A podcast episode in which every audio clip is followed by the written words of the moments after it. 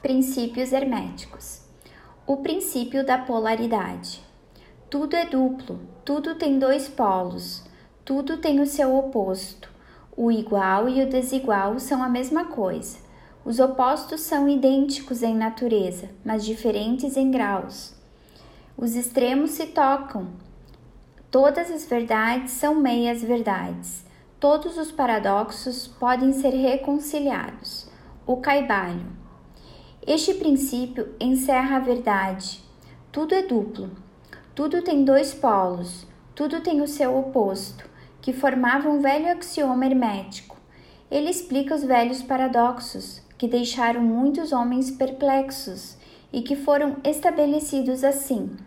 A tese e a antítese são idênticas em natureza, mas diferentes em grau. Os opostos são a mesma coisa diferindo somente em grau. Os pares de opostos podem ser reconciliados, os extremos se tocam, tudo existe e não existe ao mesmo tempo. Todas as verdades são meias verdades. Toda verdade é meio falsa. Há dois lados em tudo, etc, etc. Ele explica que em tudo há dois polos ou aspectos opostos e que os opostos são simplesmente os dois extremos da mesma coisa, consistindo a diferença em variação de graus. Por exemplo, o calor e o frio, ainda que sejam opostos, são a mesma coisa, e a diferença que há entre eles consiste, consiste simplesmente na variação de graus desta mesma coisa. Olhai para o vosso termômetro e vede se podereis descobrir onde termina o calar e onde começa o frio. Não há coisa de calor absoluto ou de frio absoluto. Os dois termos calor e frio indicam somente a variação de grau da mesma coisa. E que essa mesma coisa que se manifesta como calor e frio nada mais é que uma forma, variedade e ordem de vibração. Assim, o calor e o frio são unicamente os dois polos daquilo que chamamos calor, e os fenômenos que daí decorrem são manifestações do princípio da polaridade. O mesmo princípio se manifesta no caso da luz e da obscuridade que são a mesma coisa, consistindo a diferença simplesmente nas variações de graus entre os dois polos do fenômeno onde cessa a obscuridade e começa a luz? Qual é a diferença entre o grande e o pequeno?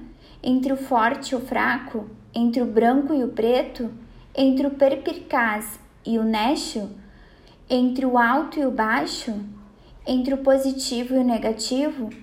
O princípio da polaridade explica esses paradoxos e nenhum outro princípio pode excedê-lo. O mesmo princípio opera no plano mental. Permitiu-nos tomar um, é, um exemplo extremo, o do amor e ódio. Dois estados mentais em aparência totalmente diferentes. E apesar disso, existem graus de ódio e graus de amor e um ponto médio em que usamos dos termos igual ou desigual, que se encobrem mutuamente de modo tão gradual que às vezes temos dificuldade em conhecer o que nos é igual, desigual ou nenhum nem outro. E todos são simplesmente graus da mesma coisa, como compreendereis se meditardes um momento. E mais do que isto, coisa que os hermetistas consideram de máxima importância. É possível mudar as vibrações de ódio em vibração de amor, na própria mente de cada um de nós e nas mentes dos outros. Muitos de nós que ledes estas linhas tiveram experiências pessoais da transformação do amor em ódio ou do inverso. Quer isso se, de, se desse como eles mesmos, quer com outros. Podeis, pois, tornar possível a sua realização, exercitando o uso da vossa vontade por meio das fórmulas herméticas.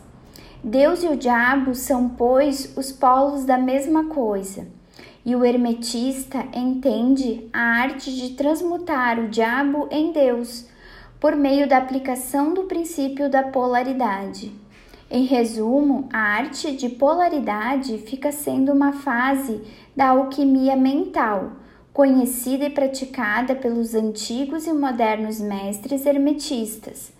O conhecimento do princípio habilitará o discípulo a mudar a sua própria polaridade, assim como a dos outros, se ele consagrar o tempo e o estudo necessário para obter o domínio da arte.